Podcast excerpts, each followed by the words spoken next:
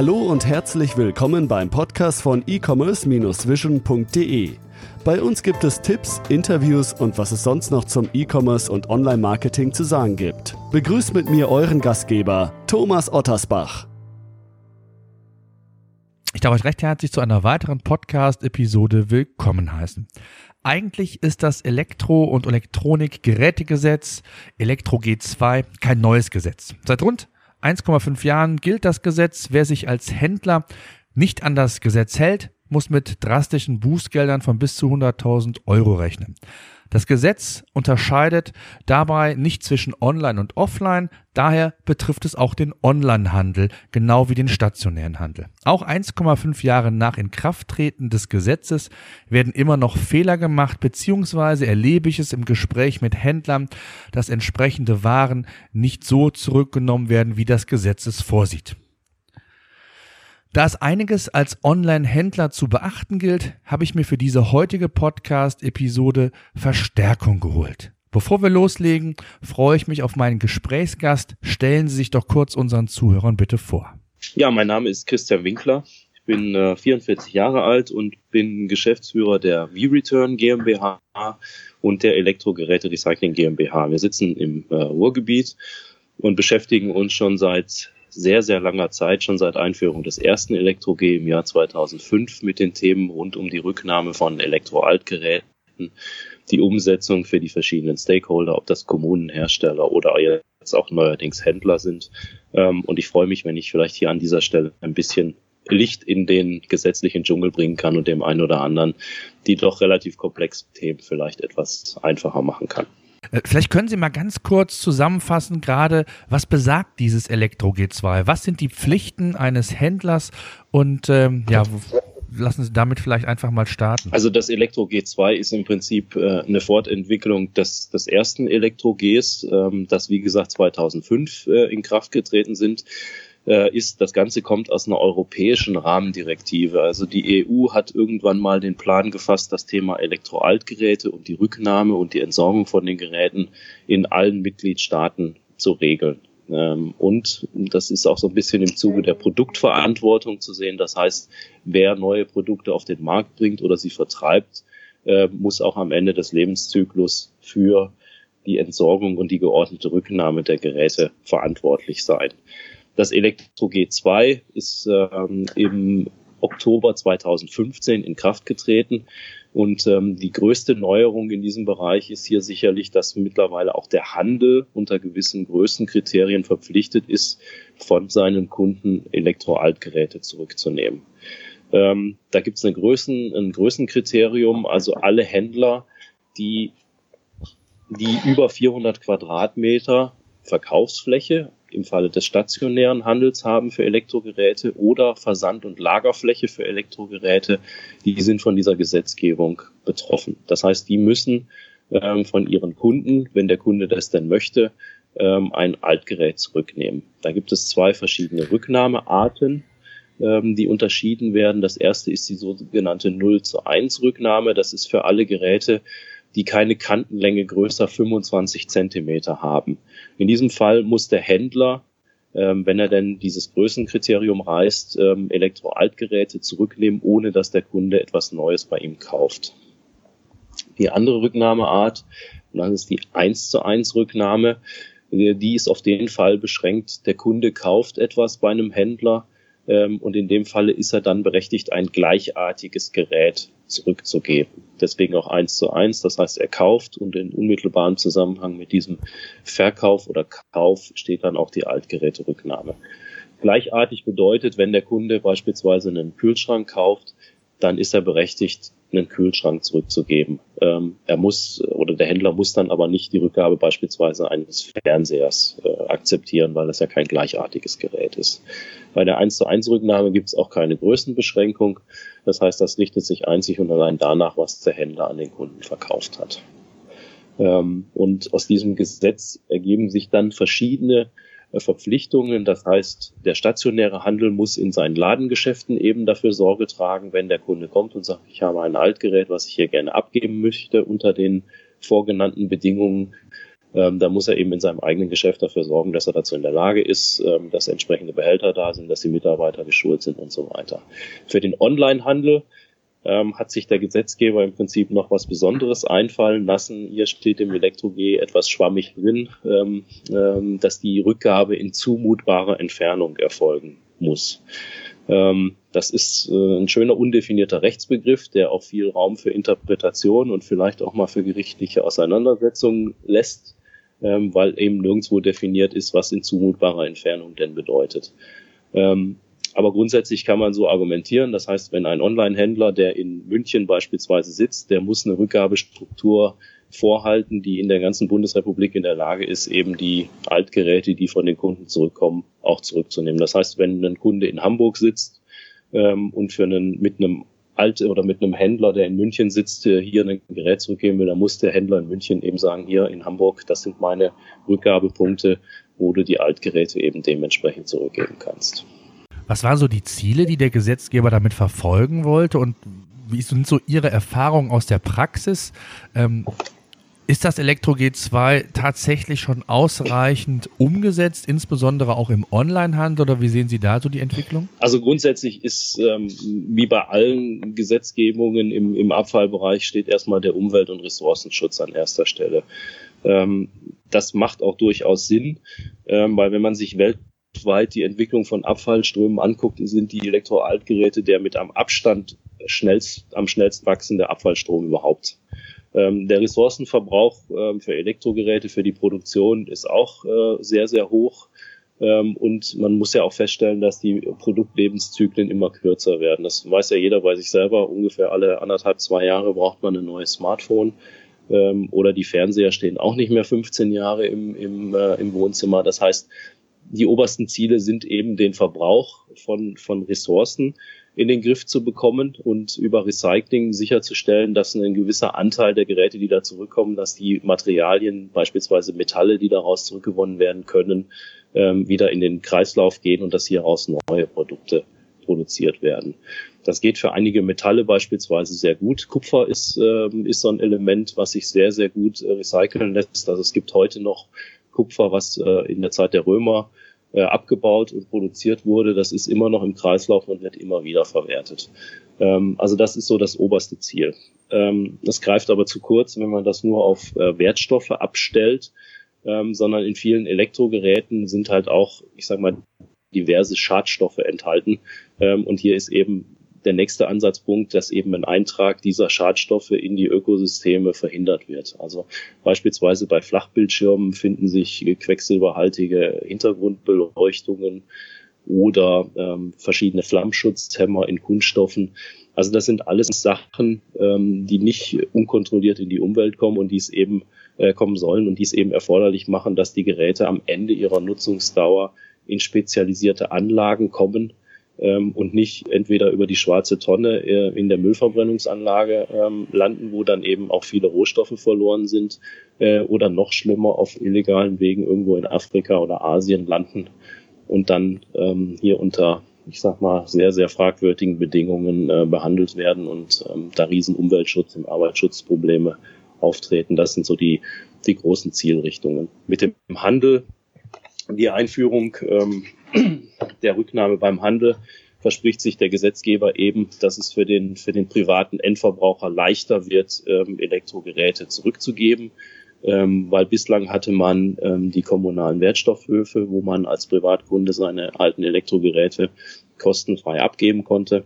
Wir haben in Deutschland ungefähr 1500 bis 1700, die Zahl schwankt so ein bisschen, kommunale Wertstoffhöfe, die jeder kennt wo man eben die Altgeräte zurückgeben konnte. Da sagt der Gesetzgeber auch zu Recht in meinen Augen, ähm, das ist relativ wenig.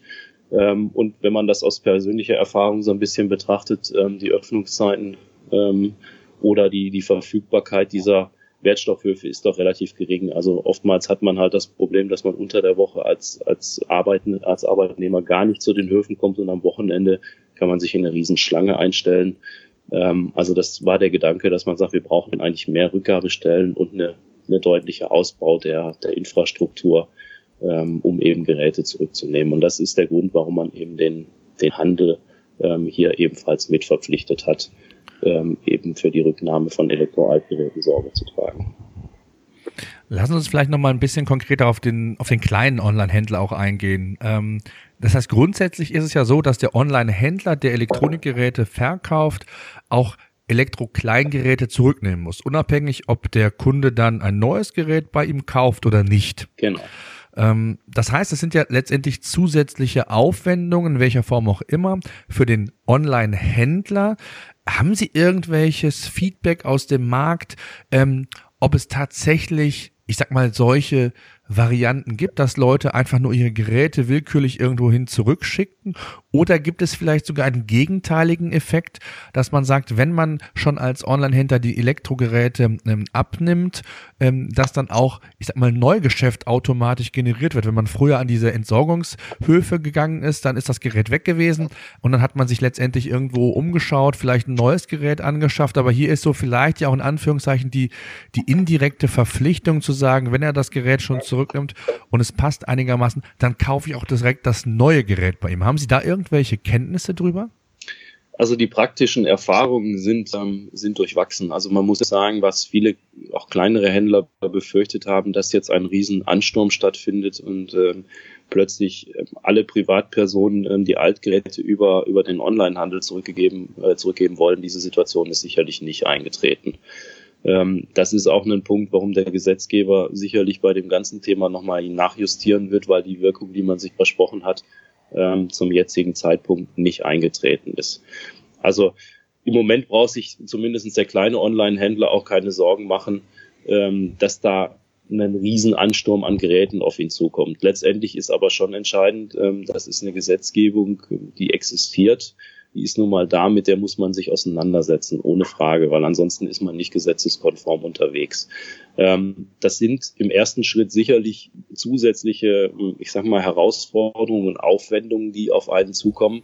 Ähm, aber Sie haben schon recht. Also wenn man das mal ein Stück weit weiterdenkt und sagt, vielleicht kann ich das Ganze auch ähm, mit einigermaßen intelligenten Aktionen, sei es im Marketingbereich oder im Servicebereich, mhm. kombinieren, dann bietet das genau. für die genau. Zukunft sicherlich auch Chancen, ähm, die Kundenbindung zu erhöhen ähm, oder vielleicht auch gänzlich neue Kunden zu gewinnen und sich auch ein Stück weit vom Wettbewerb abzugrenzen, weil da gibt es durchaus viele Bereiche, ähm, in denen man auch Services anbieten kann und dann die Last, die zunächst mal aus der aus der Rücknahme von den Altgeräten scheinbar nur entsteht, äh, ein bisschen äh, entweder quersubventioniert durch andere Services ähm, oder wirklich sagt, dadurch gewinne ich Kunden. Also ich glaube, das Gesetz ist ganz am Anfang ähm, und der Handel tut gut daran, sich frühzeitig mit den Themen zu beschäftigen, aber sich wirklich nicht nur rein auf die, auf die Erfüllung von gesetzlichen Verpflichtungen zu fokussieren, sondern wirklich zu überlegen, ähm, was gibt es da für interessante Servicekonzepte, wie kann ich das nutzen? Das ist, glaube ich, die, die Kernfrage,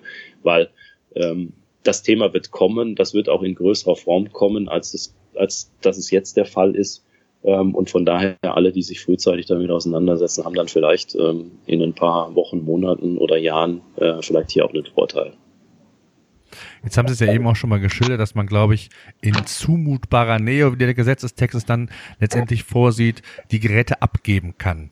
Ähm, jetzt ist das natürlich die Frage, als Online-Händler ist man natürlich nicht irgendwo deutschlandweit positioniert und gleichzeitig ist es natürlich auch so, ähm, wie weit geht dieses Gesetz? Ich, es gibt ja sehr viele Amazon-Händler, die das FBA-Programm beispielsweise haben, die ähm, ja externe Lagerflächen haben. Die sind ja von dem Gesetz ebenfalls betroffen. Das heißt also, wenn man irgendwo extern Lagerflächen angemietet hat, so habe ich zumindest verstanden, dann gehöre ich quasi in diese Riege von Online-Händlern auch rein, die da verpflichtet sind, das entsprechend zurückzunehmen. Das ist doch richtig. Das ist oder? korrekt. Also wenn ich jetzt einen Fulfillment-Dienstleister ähm, ähm benötige, um eben meine Aufträge auszuführen, dann muss ich mir diese Flächen, ähm, die der eben für die Erledigung meiner ähm, Dienstleistungen oder Aufträge benötigt, die muss ich mir dann eben zurechnen lassen. Also sofern das in Deutschland äh, stattfindet, ähm, dann und ich komme da über die 400 Quadratmeter, bin ich also auch in diesem Fall verpflichtet, ähm, den gesetzlichen Regelungen nachzukommen.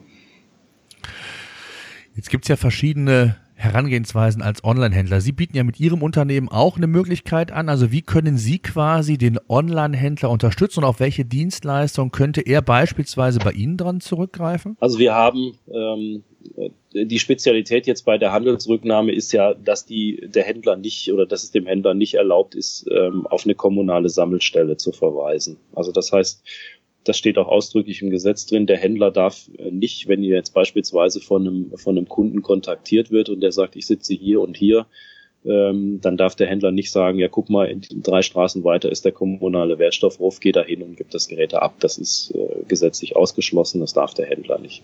Das hat dann zur Folge, dass er eben eine parallele Struktur aufbauen muss, äh, bundesweit, wo eben ein, ein, Kunde hingehen kann und ein Altgerät zurückgibt.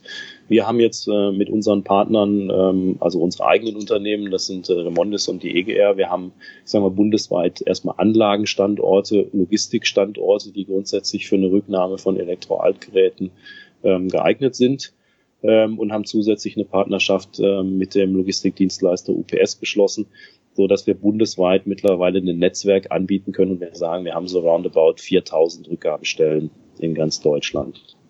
Ähm, für unsere Kunden, ähm, Händler, öffnen wir dieses Netz eben und wir stellen zusätzlich eine Online-Plattform bereit, ähm, auf die der Händler, wenn er denn mit einer Rückgabe konfrontiert wird, verweisen kann. Da kann der Kunde seine Adressdaten eingeben und dann sagt ihm das System, ähm, hier ist der nächste ähm, Rückgabepunkt, bei dem du das Gerät dann zurückgeben kannst. Ein Teil dieser Aufträge ähm, findet eben über das Paketnetzwerk der UPS ähm, statt. Das heißt, der Kunde, das ist auch in, in Einklang mit den gesetzlichen Bedingungen, ist halt verpflichtet, das Gerät entsprechend zu verpacken, ähm, kann sich dann direkt bei uns im, im System ein Prepaid-Label generieren und gibt das verpackte Gerät in einem UPS-Paketshop ab und dann geht das bei uns in die Anlage zurück.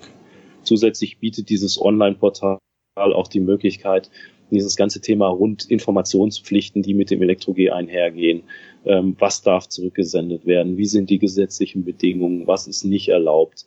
Ähm, das wird alles in dem Portal abgebildet, so dass der Kunde auch vernünftig informiert ist, ähm, was er da tut, wie der Prozess läuft.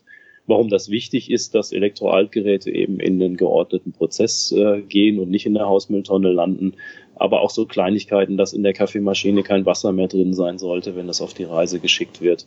Ähm, oder dass wenn beispielsweise ein, ein, Smartphone auf die Reise geschickt, dass da keine Speicherkarten mehr drin sind, dass die Daten gelöscht werden. All diese Dinge wird über unsere Plattform ähm, abgebildet und zusätzlich ähm, wird jeder Vorgang, jeder Rückgabevorgang mit einer eindeutigen Transaktions-ID versehen, die dann auch wirklich dem Händler, von dem der Kunde kommt, auch eindeutig zugeordnet werden kann, also, so dass wir hundertprozentige Transparenz und äh, Nachverfolgbarkeit sowohl aus wirtschaftlicher Sicht haben, das heißt der Händler muss wirklich nur für die Kosten aufkommen, die ihm eindeutig zuzuordnen sind und auf der anderen Seite auch die ganzen, ähm, ich sag mal, gesetzlichen Verpflichtungen rund um das Thema Dokumentation, Mengenstromnachweis und so weiter problemlos erfüllen können. Das ist so, ich sag mal, grob unsere Dienstleistung, ähm, die für den Handel erstmal sichtbar in dem, in dem Portal ist. Wir machen dann natürlich aber auch das ganze Recycling, die Logistik hinten raus, wenn die Geräte dann in den Anlagen ankommen, dass sie auch gesetzeskonform und nach hohen Standards eben verwertet werden. Und was kostet mich das als Händler? Sind das die ganz normalen äh, Pakete oder die ganz normalen Tarife, die ich kenne? Oder gibt es da besondere Tarife, die irgendwie vielleicht sogar noch subventioniert sind, weil man das eben quasi ähm, ja als gesetzeskonform bzw. Über, das Gesetz her entsprechend umsetzt? Wie sieht es da aus? Also wir haben, wir haben ähm, ich sag mal, so ein, so ein Modell, das richtet sich danach, was der Händler eben für einen Service will und was er braucht. Ähm, zusätzlich zu der Rücknahme sind auch noch verschiedene, vor allen Dingen administrative Tätigkeiten zu erfüllen. Das heißt, er muss bei der Stiftung EAR, das ist diese Zentralstelle, ähm, die die mhm. Altgeräterückgabe in Deutschland koordiniert und auch für den Vollzug ein Stück weit verantwortlich ist. Da muss er eine Anzeige, eine Registrierung machen. Ähm, er muss da monatlich oder jährlich auch Daten hinmelden. Also wir haben verschiedene Pakete, die sowohl dieses administrative okay. Thema mhm. abdecken, ähm, wir mhm. haben Pakete für den, für den stationären Handel, der eben sagt, ich habe hier ein Ladengeschäft, da brauche ich irgendwie einen Behälter, um die Geräte abzufahren. Ähm, und wir haben verschiedene Pakete für den Online-Handel, ähm, wo wir eben das Rücknahmestellennetzwerk ähm, zur Verfügung stellen. Wir können auch eigene Standorte von Händlern in dieses Netzwerk einbinden, die auch nur seinen Kunden dann angezeigt werden. Also da gibt's eine Vielzahl äh, von Möglichkeiten und wir versuchen das halt weitestgehend kundenspezifisch und den Anforderungen entsprechend zu machen. Also ähm, weil das Gesetz ist schon relativ komplex und auch die Strukturen im Handel sind jetzt nicht ganz so einfach. Da ist ja auch jeder, ich sag mal, Händler ein, ein kleiner Spezialfall und wir versuchen schon, ihm immer das bieten zu können, dass das auch wirklich passt und dass er sich da wiederfindet und sagt, ich brauche, ich nehme auch nur den Service, den ich wirklich will und den ich wirklich brauche. Ähm, also das kann man am besten ich sag mal, in einer persönlichen Beratung ähm, mal kurz machen. Das bieten wir auch an, so, so einen, so einen kostenlosen Compliance-Check, ähm, wenn ein Händler mit uns in Verbindung setzt, dann ähm, analysieren unsere Experten erstmal die Situation, ähm, gucken, in welcher Rolle ist der unterwegs, von welchen gesetzlichen Verpflichtungen ist der hier betroffen. Das geht ja unter Umständen auch noch über das Thema Elektroaltgeräte hinaus, sondern geht ja auch in den Bereich Verpackungen, Batterien, äh, wo wir auch Lösungen anbieten können. Ähm, und dann kriegt er wirklich ein, ein passgenaues Angebot, was auf seine, auf seine jeweilige Situation passt. Hm. Jetzt ist ja mit dem, ich sag mal, mit dem Krafttreten des Gesetzes vor, vor knapp zwei Jahren, ja, wenn man so will, so eine Art mehrstufiges Gesetz eigentlich verabschiedet worden. Es gibt weitere Aspekte, die jetzt in Zukunft auch ähm, in Kraft treten werden, die der Online-Handel oder letztendlich der Handel ja berücksichtigen muss. Ähm, was sind da so die nächsten Schritte und die nächsten wichtigen, ich sag mal, Meilensteine, die man als Händler hier berücksichtigen muss? Also der, der größte Meilenstein, der steht im Prinzip unmittelbar bevor. Ende letzten Jahres hat ähm, die Bundesregierung im Eilverfahren ähm, verschiedene Bußgeldtatbestände eingeführt, die jetzt auch direkt den, ähm, den Handel betreffen, sowohl online als auch stationär. Hier wurde jetzt ein Bußgeldtatbestand äh, geschaffen mit einem Bußgeld von bis zu 100.000 Euro. Ähm, das kann alle die treffen, die eben eine Rücknahme entweder gar nicht durchführen, verweigern, das nicht richtig machen, nicht richtig melden, sich nicht registrieren, die Sammelstellen nicht gegenüber der ERR anzeigen. Also da gibt es einen bunten Strauß an, an äh, Bußgeldtatbeständen. Diese Bußgelder werden zum 1.6. diesen Jahres in Kraft treten. Ähm, und für den Vollzug ähm, werden die Landesumweltämter zuständig sein. Das heißt, bislang war man in so einer Situation, dass ähm, 2015 im Oktober das Gesetz in Kraft getreten. Dann gab es eine Übergangsfrist für den Onlinehandel bis zum ähm, Juli 2016. Ähm, und danach war irgendwo so eine komische Situation. Es gab eine gesetzliche Verpflichtung, aber eigentlich ähm, keinen Ansatz, das vernünftig zu vollziehen, zumindest von Behördenseite. Ähm, was immer droht, ähm, Leute, die sich nicht an die Spielregeln halten, sind halt wettbewerbsrechtliche Abmahnungen ähm, oder irgendwelche Umweltschutzverbände wie die DOH, die auch in den Fällen von, von einigen größeren Händlern schon Verfahren angestrebt haben. Ähm, also das ist sicherlich der größte Meilenstein jetzt, dass eben jetzt unmittelbar Bußgeldtatbestände ähm, vor der Tür stehen ähm, und dann auch damit zu rechnen ist, dass auch von Behördenseite hier ein Vollzug stattfindet. Auf längere Sicht. Wissen, ja, bitte. Ja, bitte, bitte. Ich wollte den schon weiter. Auf ähm, längere Sicht ähm, das Elektro-G ähm, oder das kommt aus der europäischen Rahmenrichtlinie. Ähm, das Elektro-G ist ja nur eine Übersetzung dieser europäischen Verordnungen und Vorgaben in deutsches Recht, ist eigentlich auch eine regelmäßige Überarbeitung der, ich sag mal, der jeweiligen nationalen Gesetzgebung geplant und vorgeschrieben. Das heißt, 2018 wird dieser Prozess in Gang gesetzt werden. Ähm, und ähm, man muss sagen, der Gesetzgeber, das ist auch, was wir so hören aus, aus dem Umweltbundesamt und vom Umweltministerium, ist ähm, alles andere als erfreut über die Entwicklung, die wir bis jetzt hier mit dem neuen Gesetz genommen haben und was da tatsächlich an Rücknahmemengen ankommt. Ähm, das hat eine konkrete Ausprägung. Die Bundesrepublik Deutschland muss als Mitgliedstaat gegenüber der EU gewisse, ich sag mal, Sammelquoten nachweisen als, als Land. Ähm, diese Sammelquoten sind überarbeitet worden. Die sind jetzt aktuell für das Jahr 2016. Äh, muss die Bundesrepublik nachweisen, dass sie 45 Prozent der im Durchschnitt der letzten drei Vorjahre auf den Markt gebrachten Geräte ähm, zurückgenommen hat. Wenn wir uns ungefähr angucken, dass in Deutschland jährlich so ungefähr 1,5 bis 1,7 Millionen Tonnen ähm, neue E-Geräte auf den Markt kommen, davon muss dann eine Rücknahmemenge von 45 Prozent nachgewiesen werden als Bundesrepublik. Diese Quote wird zum 01.01.2019 auf 65 Prozent steigen. Ähm, und wenn das passiert, nach der heutigen, äh, nach der heutigen Sammelmenge, dann haben wir ungefähr einen Delta an, an, an Elektroaltgeräten, die uns fehlen, in der Größenordnung zwischen 300 und 500.000 Tonnen pro Jahr. Das wird der Bundesrepublik natürlich nicht gefallen, weil das kann im schlimmsten Fall dazu führen, dass gegen Deutschland ein Vertragsverletzungsverfahren eröffnet wird, ähm, weil Deutschland die Sammelquoten nicht erreicht. Und das wird dann im nächsten Schritt dazu führen, dass die gesetzlichen Grundlagen und Anforderungen hier sicherlich nochmal deutlich verschärft werden, um dieses Ziel eben zu erreichen. Also längerfristig ist damit aus, davon auszugehen, ähm, dass hier die Anforderungen auch für den Handel nochmal steigen werden. Also man sollte im Prinzip jetzt, wie ich es eingangs schon gesagt habe, die Zeit nutzen, ähm, sich da vernünftig Gedanken zu machen, sich aufzustellen, ähm, weil das das kommt, ähm, das ist sehr sicher. Und was ähm, sicherlich auch ein Aspekt ist, das vergessen sowohl Politiker ähm, als auch Umweltschutzorganisationen immer so ein bisschen der Verbraucher. Das kann ja durchaus auch eine Situation eintreten, dass der Verbraucher sich langsam aber sicher an diese Rückgabemöglichkeiten gewöhnt und dann auch eine verstärkte Nachfrage auf dem Markt ähm, entsteht, so nach dem Motto, jetzt möchte ich hier was kaufen, aber gleichzeitig möchte ich auch mein Altgerät ähm, zurückgeben oder zusätzliche Services rund um dieses Thema in Anspruch nehmen. Das heißt, derjenige, der es nicht hat, wird dann irgendwann auch einen Wettbewerbsnachteil erleiden.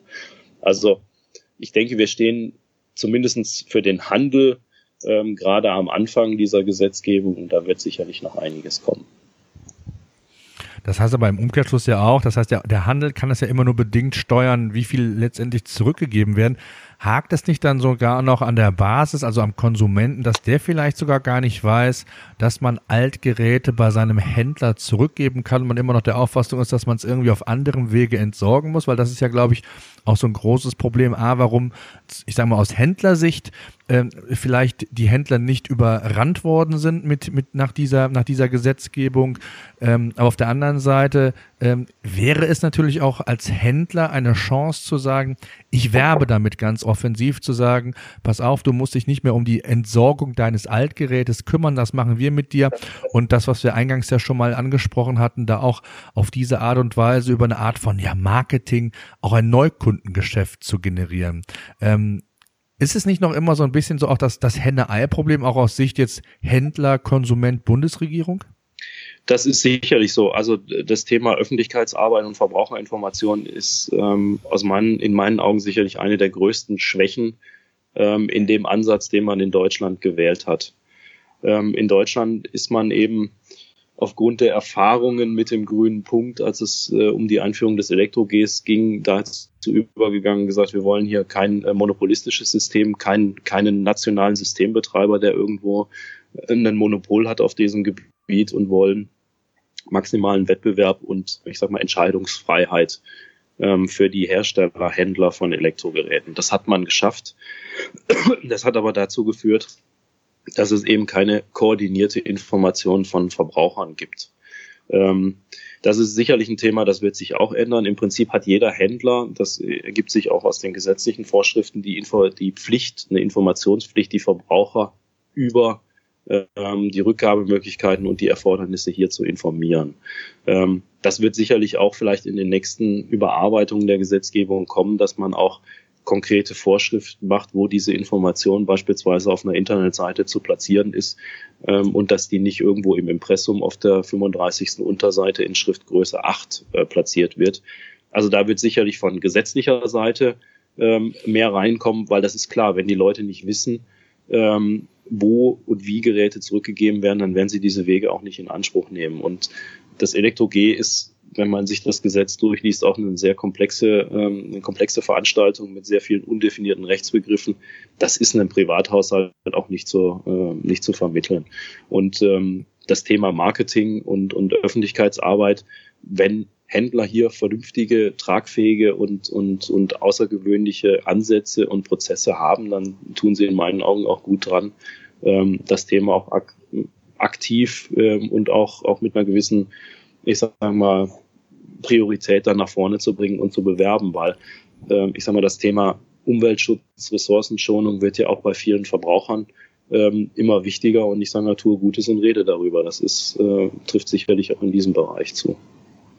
Hm. Wie ist das von der technischen Implementierung? Also äh, wie aufwendig ist es quasi Ihren Dienst oder ihre Service, äh, ihren Service quasi in den eigenen Shop zu integrieren? Gibt es eine Art White-Label-Lösung, dass der Nutzer erstmal äh, das Gefühl hat, man befindet sich auf der Shop-Seite, also auf der Seite, die man gewohnt ist, wo man Vertrauen zu hat? Oder wird man auf Ihre Seite weitergeleitet? Wie sieht das da aus? Also auch von der technischen Implementierung, vom Aufwand her? Also wir haben auch hier verschiedene Möglichkeiten. Also wir haben gesagt, Ausgangspunkt ähm, für den Handel und die Rückgabe muss ja immer der, der Händler selbst sein. Im Falle des, des Online-Händlers ist es der Online-Shop. Ähm, wir haben dann die Möglichkeit, ich sag mal ganz einfach zu sagen, man platziert hier einen Link auf unser System ähm, und der Kunde wird dann entsprechend weitergeleitet und in dieser Verlinkung ist eben die Informationen enthalten, ähm, von wem der Kunde letztendlich kommt äh, und wer der Auftraggeber ist.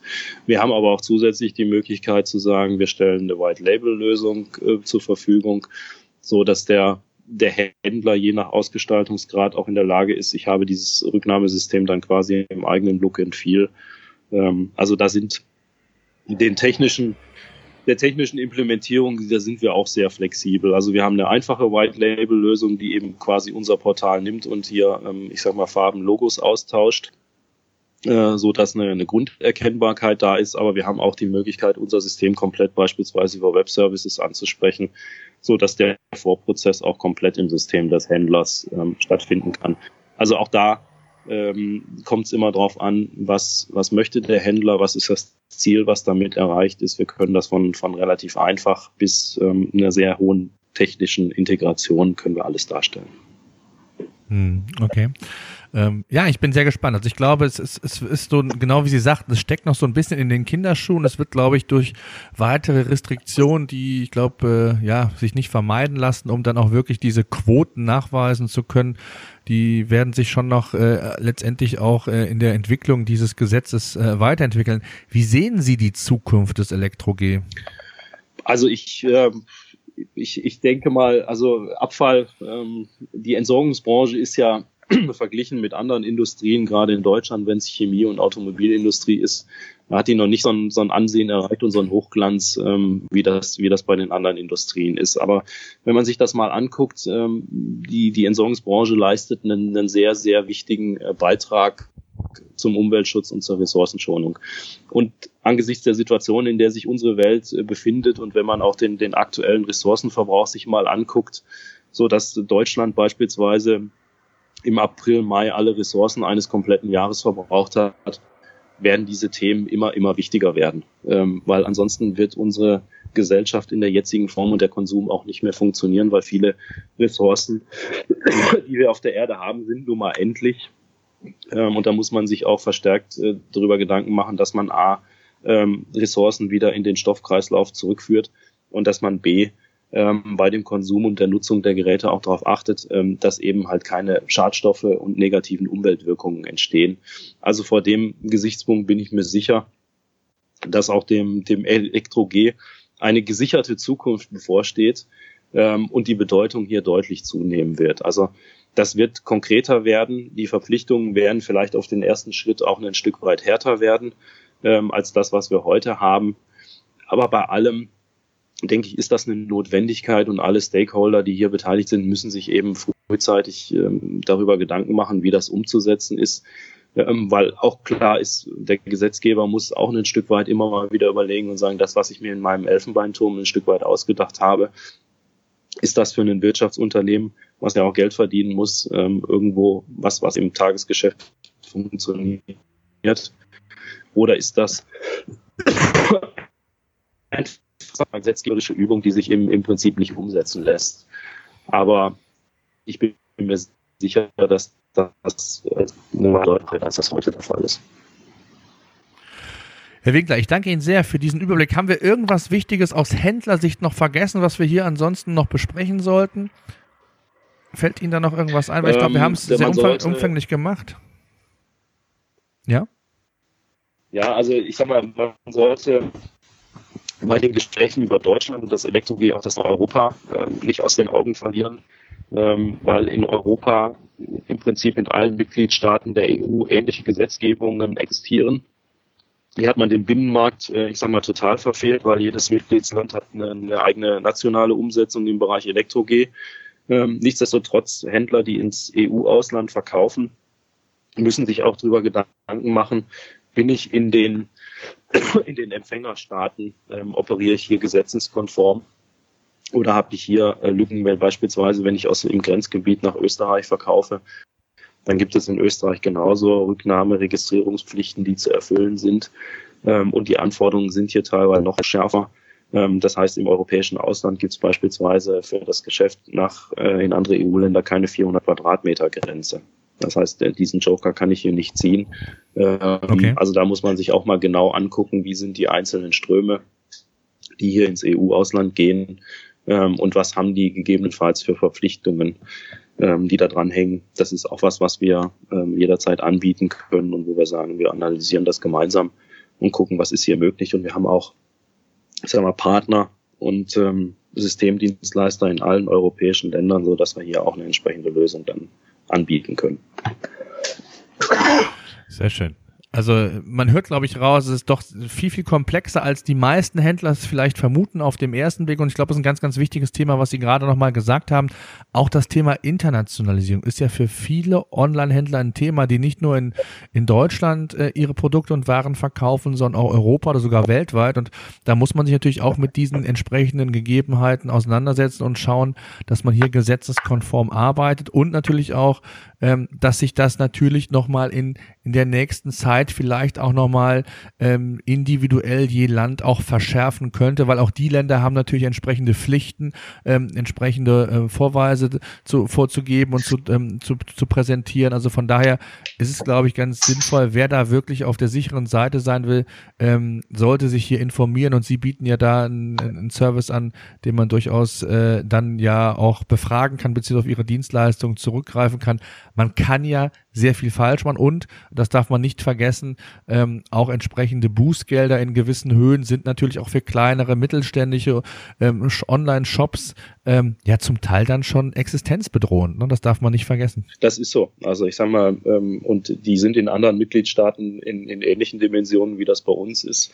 Wenn dann noch wettbewerbsrechtliche Klagen dazu kommen, ähm, dann kann das wirklich ganz, ganz schnell an die Substanz gehen.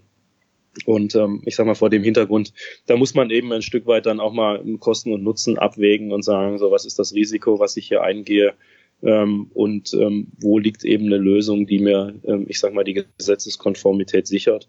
Und in vielen Fällen wird man überrascht sein, wie wenig eigentlich doch dazu notwendig ist, um gesetzeskonform äh, zu operieren. Und das ist eben unser unser größtes Ziel, unseren Kunden eben, ich sag mal, die Komplexität zu nehmen, weil wenn man nicht aus dem Abfallbereich und nicht aus den, aus den Gesetzesthemen kommt, dann ist das auch schwer zu durchdringen.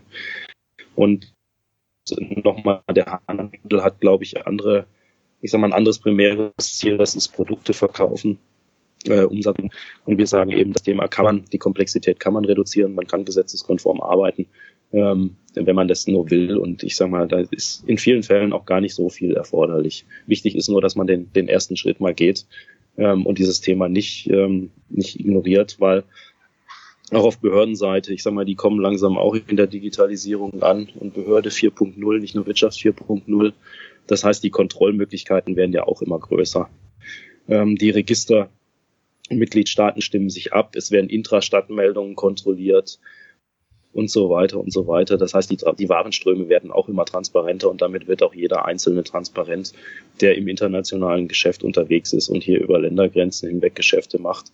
Ähm, der muss auch in zunehmendem Maße damit rechnen, dass er, wenn er sich nicht gesetzeskonform verhält, auch mal in den Fokus kommt.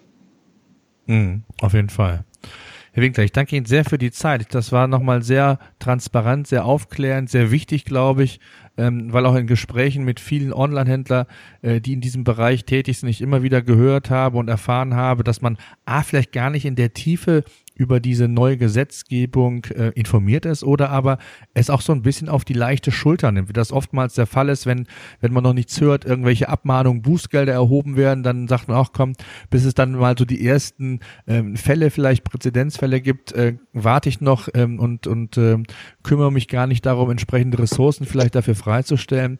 Von daher fand ich das nochmal sehr, sehr wichtig, äh, auch über dieses Thema äh, mit Ihnen zu sprechen und auch nochmal dafür zu sensibilisieren, dass dieses Thema ja vielleicht doch ernster genommen werden muss, als das vielleicht der ein oder andere an dieser Stelle bislang gemacht hat. Vielen Dank für Ihre ja, Zeit. Das ist, das ist definitiv so. Gerne. Also ähm, wir sind da immer, stehen immer Gewehr bei Fuß, ähm, weil das ist was, was wir feststellen, auch im Gespräch mit, äh, mit Bekannten und Freunden außerhalb unserer Branche ähm, sind diese Themen doch, doch nur sehr rudimentär bekannt. Und wenn wir irgendwo helfen können, dafür sind wir Dienstleister, dann, dann wollen wir das gerne tun.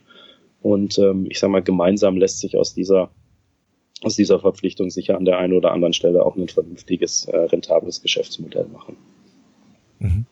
Sehr schön. Ich danke Ihnen, wünsche Ihnen weiterhin viel Erfolg. Das, ich danke auch für, die, für das interessante Gespräch und die, die Möglichkeit, das hier nochmal vielleicht einer etwas breiteren Öffentlichkeit mal ähm, erläutern zu können. Vielen Dank. Da, danke. Ja, hat doch wunderbar funktioniert. Sehr schön.